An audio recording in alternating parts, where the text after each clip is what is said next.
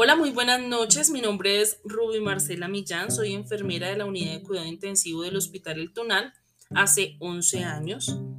El día de hoy quisiera hablar de un tema que me parece muy importante y es las organizaciones y el talento humano. Para ello, el día de hoy tenemos un invitado muy especial, el señor Juan Carlos Peña Santamaría, quien nos va a decir cuál es su formación académica y nos va a aportar todo su conocimiento con respecto al área administrativa. Buenas noches, señor Juan Carlos. Buenas noches, Marcela. Muchas gracias por la invitación.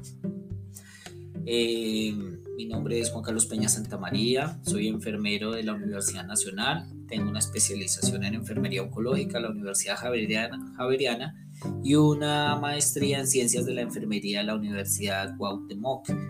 Además, soy representante sindical de la Subred Centro Oriente, una de las cuatro redes que hay de atención pública en salud en Bogotá, la capital de Colombia. Bueno, señor Juan Carlos, y cuéntenos con respecto y en base a su experiencia, ¿cuál es la importancia que tiene el talento humano en una organización? El talento humano es uno de los recursos más valiosos que puede tener una organización no solamente el financiero y administrativo, sino también la parte asistencial y del, recurso humano, porque este es el que desarrolla la actividad en la cual está enfocada eh, la entidad. Cuando el recurso humano es un recurso idóneo, el personal lleva al éxito y a cumplir las metas institucionales. Pero cuando se presenta la situación de personal nuevo en gran escala en medida con el que tiene experiencia, se presenta un desbalance de la capacidad de respuesta ante el mercado. Y esto trae consecuencias negativas porque esto conlleva a demandas, desconocimiento y la incapacidad de responder a entes de control.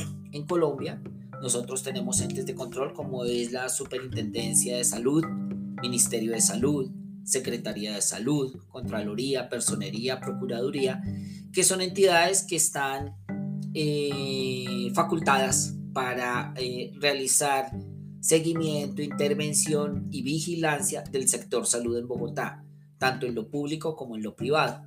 Cuando se presentan algunas dificultades o problemas graves en el desarrollo de la actividad de la prestación de servicio de salud, puede llevar y acarrear sanciones a las mismas entidades.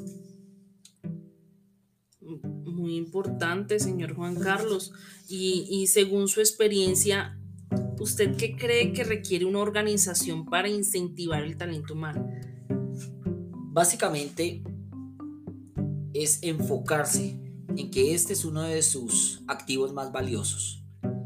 Si la entidad está enfocada en alcanzar logros y metas institucionales debe invertir.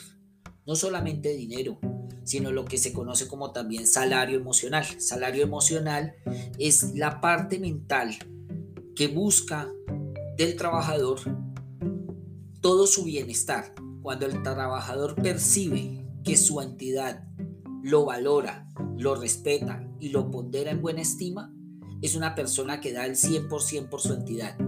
Busca autocontrolarse, mejorarse y dar lo mejor de sí con tal de alcanzar los logros institucionales. Contrario a esto, cuando la entidad se despreocupa de su recurso humano, esto sobrelleva a renuncia, fatiga, desapego hacia la entidad y por ende no es importante para el trabajador si la entidad cumple o no las metas institucionales cuando se plantea el inicio del desarrollo de una gestión en gerencia. Señor Juan Carlos, tengo entendido que mm, trabaja o labora en el Hospital El Tunal que pertenece a la subred del Centro Oriente. Sí, trabajo allá desde hace 20 años. Eh, soy funcionario público de carrera administrativa. Eh, yo en la entidad comencé como auxiliar de enfermería, egresado del SENA, Servicio Nacional de Aprendizaje. Estudié enfermería después y la entidad me dio la oportunidad de trabajar como enfermero. Actualmente trabajo en el servicio de salud mental para hombres en el turno de la tarde. Y en todos esos años de experiencia, ha evidenciado o ha presenciado que la organización a la cual pertenece mm, se preocupe por el bienestar de, sus colaboradores o, ha sido o cómo ha sido su experiencia? Hay una situación interesante con el tema de la salud pública en Bogotá. Eh, antes del 2016, eh, los hospitales funcionaban como entidades públicas, pero independientes de manera administrativa. En el 2016, mediante una resolución y acuerdo en el Consejo de Bogotá, se decide fusionar los hospitales públicos para determinar una disminución del gasto administrativo en los hospitales. Hubieron ponentes que estuvieron a favor y también en contra. Han pasado eh, siete años de esa fusión y hasta el momento lo que se ve es un total declive en la atención, no solamente en la parte del, de los incentivos hacia el talento humano, sino también una disminución en la calidad y en los servicios que se presta a la comunidad, lo cual ha generado gran tensión política al interior de, la ciudad porque eh, eh, quedó demostrado el total fracaso de este actual modelo. Bueno, señor Juan Carlos, nos ha dado unos tips y una información muy valiosa con respecto a su experiencia. Le agradezco mucho que participe en nuestro podcast y bueno, muy invitado para la próxima sesión. Muchas gracias.